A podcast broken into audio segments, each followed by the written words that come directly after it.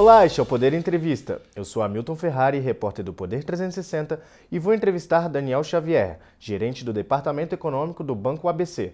Daniel é mestre em Economia Financeira pela Fundação Getúlio Vargas, com bacharel na área pela Universidade de São Paulo. O economista também tem passagem pelo Bradesco, Banco Safra e DMI Group. Daniel, obrigado por ter aceitado o convite. Obrigado, Milton. Obrigado a todos vocês do Poder 360. É sempre um prazer poder debater esses temas econômicos com todos vocês. Obrigado. Agradeço também a todos os web espectadores que assistem esse programa. Essa entrevista está sendo gravada por videoconferência no estúdio do Poder 360, em Brasília, em 16 de fevereiro de 2024. Para ficar sempre bem informado, inscreva-se no canal do Poder 360, ative as notificações e não perca nenhuma informação relevante. Eu começo perguntando: o Banco Central adotou um ritmo de corte da taxa básica, a Selic, de 0,5 ponto percentual.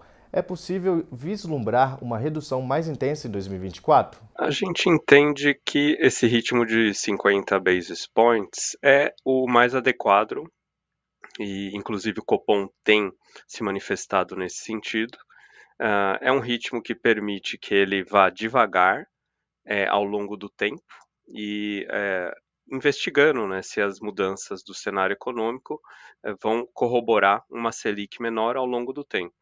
Né. Eh, na nossa projeção, o nosso cenário base trabalha com uma taxa Selic em 9% em setembro desse ano, e é, boa parte desse 9% é alcançado a taxas de 50 basis points, ou seja, a gente encontra uma Selic de 9% em setembro desse ano, e isso está bastante alinhado com as comunicações e as projeções do Banco Central também.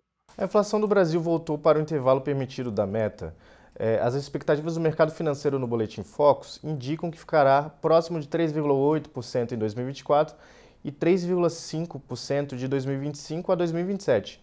Esse cenário já não permite um juros abaixo de dois dígitos? Sim, é, a rigor, né, esses cenários do Banco Central, eles são simulados, né, com uma Selic que termina ali é, é, em 9%, né, em 2024, e também está alinhado com o que a gente tem em termos de projeção né, para a taxa Selic e projeção para a inflação também.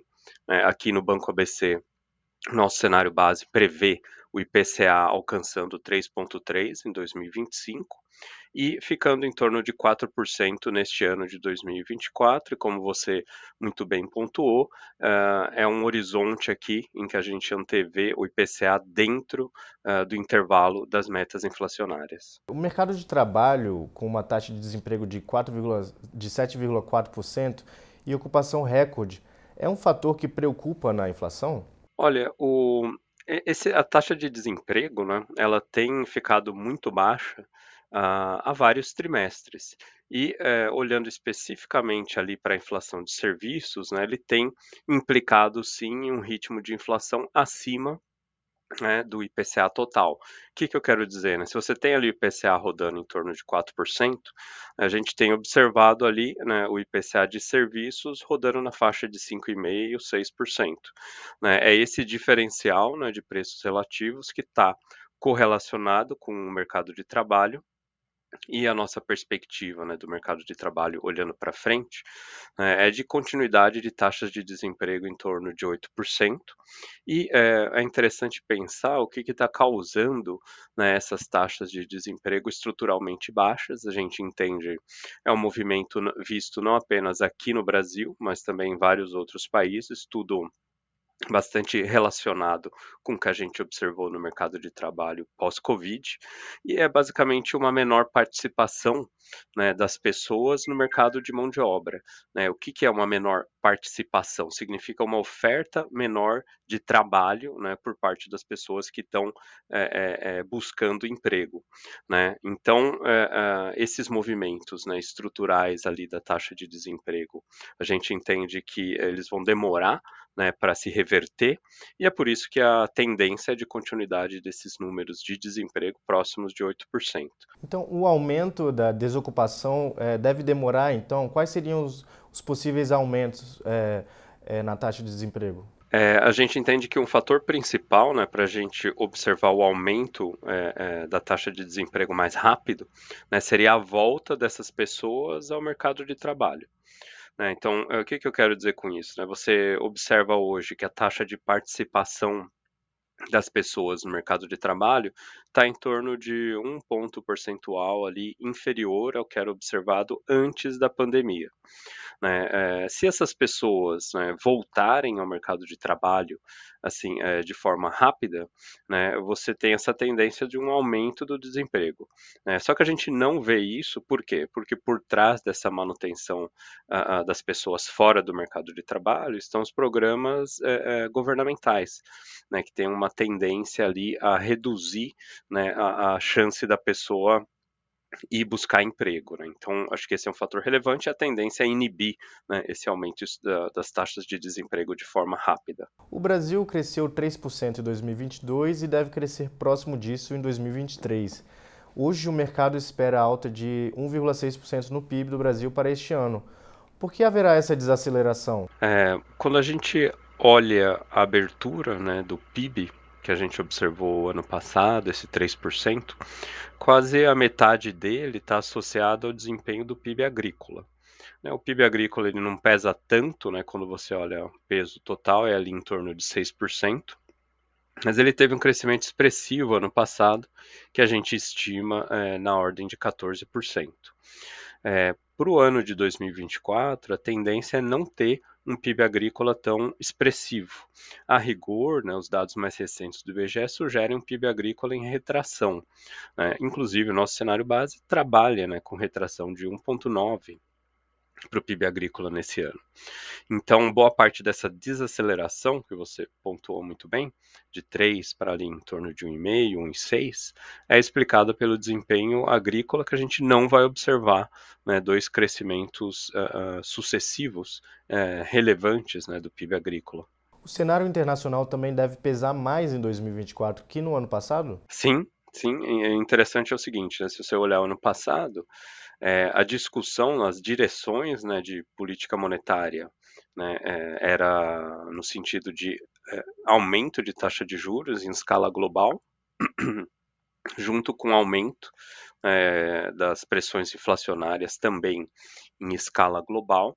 E o que a gente observa nesse ano de 2024 é uma discussão associada à virada desses movimentos, né? ou seja, quando o Fed vai começar a reduzir a taxa de juros uh, e quando a inflação vai dar um conforto, né, que não só o Fed busca, mas todos os outros bancos centrais, uh, o conforto que eles buscam para iniciar o ciclo respectivo de flexibilização. Né? Então, estão aí nessa, nesse mesmo barco, né, tem o Fed, o Banco Central dos Estados Unidos, o Banco Central Europeu também está navegando ali as mesmas águas, o Banco Central inglês, né? É, então, entenda que o cenário global ele vai continuar sendo relevante para a gente, enquanto economia emergente, que navega aí esses mares, só que o sinal dele está melhor. Né? Um cenário de redução de inflação e redução de juros. Um corte dos juros nos Estados Unidos é, mais recente ajudaria o Banco Central do Brasil também a reduzir a Selic? O, a associação né, entre os dois não é tão mecânica. Né? O que, que eu quero dizer com isso? Uh, basicamente, Uh, cada um ajusta sua taxa de juros de acordo com o seu uh, ciclo econômico. E a forma como a gente vê o Brasil aqui, é, desculpa, é, é, é, um, é um país que está mais adiantado né, no ciclo de política monetária quando você compara com o Federal Reserve. Né? Lembrando que a gente iniciou o ciclo de queda de juros muito antes né, é, é, dos movimentos do Fed, que a gente está ali projetando para meados desse ano. Entendeu? Então, não tem uma associação tão clara e essa mudança de ritmo também não é algo mecânico que existe aqui na vida real. O mercado financeiro tem errado as projeções para o PIB do Brasil nos últimos anos. O presidente do Banco Central, Roberto Campos Neto, já disse que o PIB potencial pode ter aumentado com a agenda de reformas nos, nos últimos anos. Ao que o senhor atribui esse desempenho melhor? Quando a gente olha o desempenho né, do PIB é, potencial, que é a variável que mediria essas reformas, né, o efeito efetivo dessas reformas na economia, a gente não detecta um comportamento tão é, acelerado assim do PIB potencial a rigor, as nossas estimativas apontam para algo mais próximo de 1,5. Né? Então, é, é, é, nesse sentido, Nossa, estou tossindo bastante.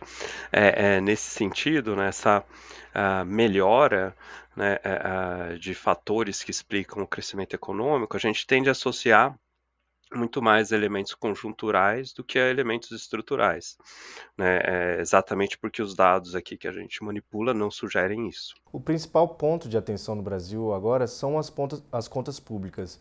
E mesmo excluindo precatórios, o governo teve um déficit aí de 138 bilhões em 2023. O déficit nominal, que considera o pagamento de juros, foi de, de 967 bilhões é, no setor público consolidado. O que essa expansão de gastos poderá provocar na economia? É, o efeito potencial né, que a gente estima, por exemplo, na questão dos precatórios, é algo que poderia impulsionar o crescimento em torno de 0,4%, 0,3% a mais do que o que a gente tem no nosso cenário base, né, que é um crescimento ali em torno de 1,5%. Então, esse é um efeito potencial né, que poderia puxar para cima o crescimento. E aí, por outro lado, quando a gente olha as contas do governo, a gente está projetando é, dois anos seguidos de crescimento dos gastos do governo em torno de 2%, né, seja ali em 2023, né, que o PIB ainda não foi divulgado, e também para 2024.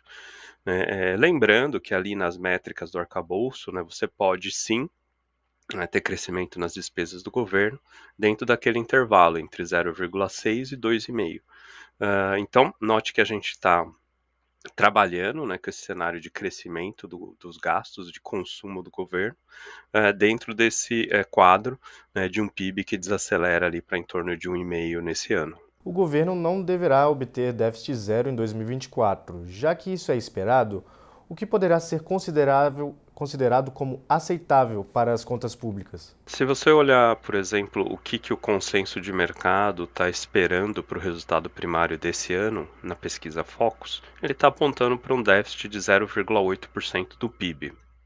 Aproximadamente 85 bilhões de reais é, de déficit, portanto.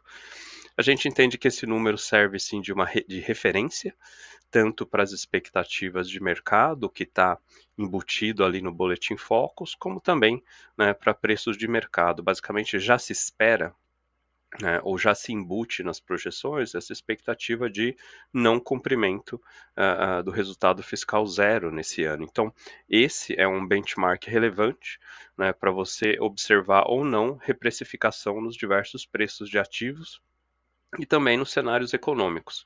É, basicamente, todo o cenário econômico aqui para o Brasil em 2024 trabalha com essa hipótese e trabalha com a, a hipótese de que isso não vai alterar a resposta do Banco Central e também não vai alterar preços de ativos como a taxa de câmbio, por exemplo. Por fim, a reforma tributária foi aprovada em 2023 e o governo promete é, crescimento no PIB. Quais são as pautas que devemos endereçar em 2024 no Congresso para melhorar o desempenho da economia? Bom, começando pela pauta da reforma tributária, vale lembrar que ela tem ainda né, pendentes os diferentes projetos de lei complementar que vão ser necessários para deixar ela totalmente em vigor, né, totalmente é, é, redondinha, né, digamos assim, pensando ali na vigência dela, né, eh, a reforma ela tem um efeito mais de longo prazo ali de ampliar né, o potencial de crescimento da economia, então ela é uma pauta relevante para esse ano de 2024. É, eh, medidas fiscais, né, dada essa perspectiva de não cumprimento do déficit zero. A gente entende que as medidas fiscais vão continuar sendo é, aventadas né, pela Fazenda, ou seja, a gente vai ver com bastante frequência uh, novas medidas buscando aumento de arrecadação. Isso para a gente parece um, um, cenário muito claro do que a gente vai observar. Né? E, e, por outro lado, né, na segunda metade do ano, a gente vai, já, vai estar bastante condicionado ao, ao quadro das eleições municipais.